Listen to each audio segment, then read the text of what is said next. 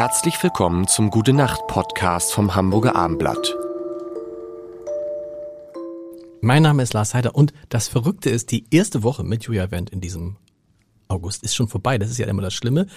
Dann ist die zweite Woche, dann denkt man noch, ach, alles halb so wild und pupp, ist der ganze, ist die ganze Staffel vorbei und es kommt schon ein nächster reingerauscht. Du kannst dir jetzt schon überlegen, wer könnte der nächste, am besten ein, ich habe jetzt einen Mann mehr als eine Frau, also nächste Podcast-Staffel wäre eine Frau. Du kannst es überlegen, aber du hast noch jetzt genau 16 Folgen Zeit. Nachdem wir gestern über deine Schlafgewohnheiten gesprochen haben und über Flügel, ähm, Flügel muss ich nochmal, nachher habe ich so viel Fragen, aber nicht heute.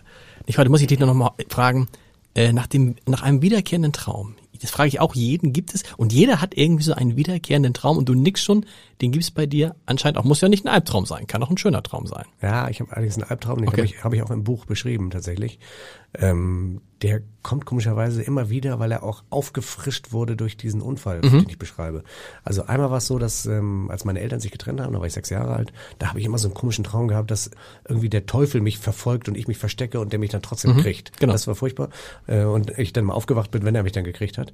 Und ähm, ganz schlimm nach dem Unfall war es immer so, dass ich, ich träume immer, dass ich na so 20, 30 Meter neben so einer Landstraße stehe und dann plötzlich ein Motorradfahrer oder so frontal gegen einen LKW-Fahrer prallt und mir seine, seine Gliedmaßen vor die Füße prasseln. Oh Gott, ja. Also, also das sind so Albträume, die werde ich auch nicht wieder los. Aber äh, ist das nicht tatsächlich ein Trauma, was man, ja. hast du, hast du nach dem Unfall auch psychologisch dich irgendwie betreuen lassen oder?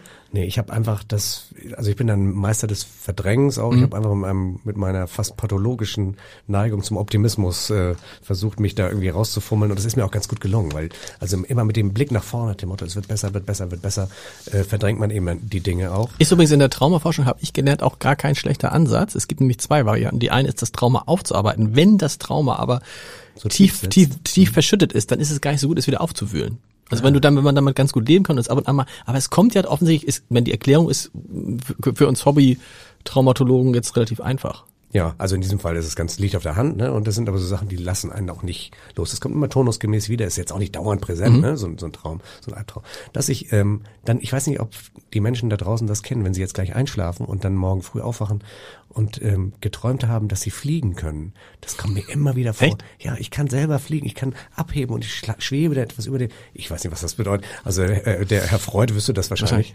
wahrscheinlich. Ich hoffe, es ist Überflieger. Nichts, hoffentlich nichts Sexuelles. Wahrscheinlich, weil wenn du mit Freud sprichst, ist es.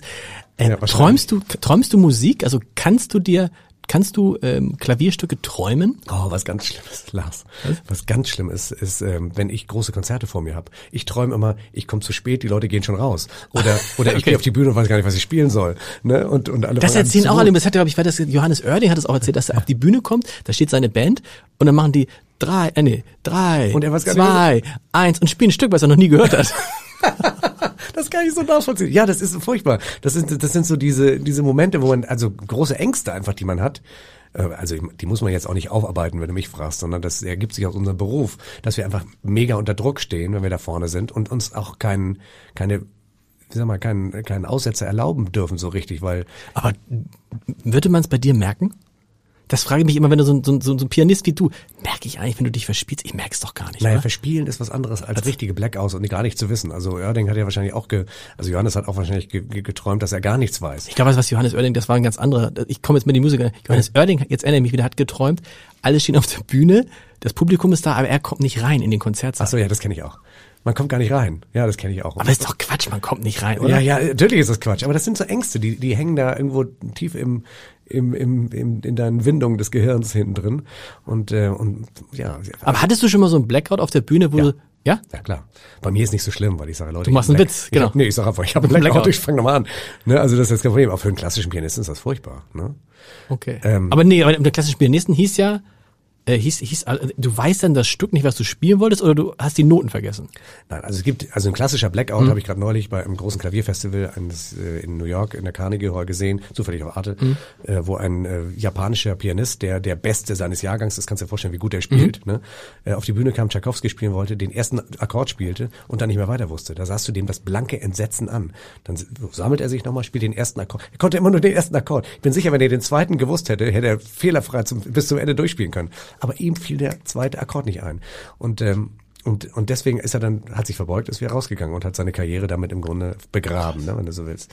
Äh, gerade als junger Pianist. Aber hat Noten, Noten, habt ihr denn nicht Noten oder spielt ihr immer ja. frei? Nein, Man spielt hat, frei? Nein, also die Königsklasse ist natürlich frei. Du wirst ja Mhm. auch kein Gedicht vortragen oder eine Geschichte erzählen und die ablesen. Wer das tut, das, das hört Stimmt. man einfach. Sondern Stimmt, du wirst stimmt. natürlich freisprechen. Du zum Beispiel selber bist ja, der, Ja. Ein, ein Meister des Freisprechens und der Weil ich mich nicht vorbereite. ja, weil es richtig ist und weil du, weil du auf den, auf den Moment eingehst und das spürt man einfach in deinen Reden. Ich bin ja ein großer Fan deiner, deiner Reden und deiner Performances, weil du sie einfach frei vorträgst. Ja. Und das können eben nicht so viele Leute oder sie haben die Angst oder ist, das ist auch eine Frage des Trainings. Ich konnte das auch nicht von Anfang an. Aber das muss man eben lernen und muss man schulen. Und äh, ich weiß gar nicht, hast du das immer schon gemacht für dich oder hast du da ein Fable für gehabt oder wie muss ich mir das vorstellen? Gute Nacht. Wir sollen nicht über mich reden, sondern über dich. Gute Nacht bis Montag.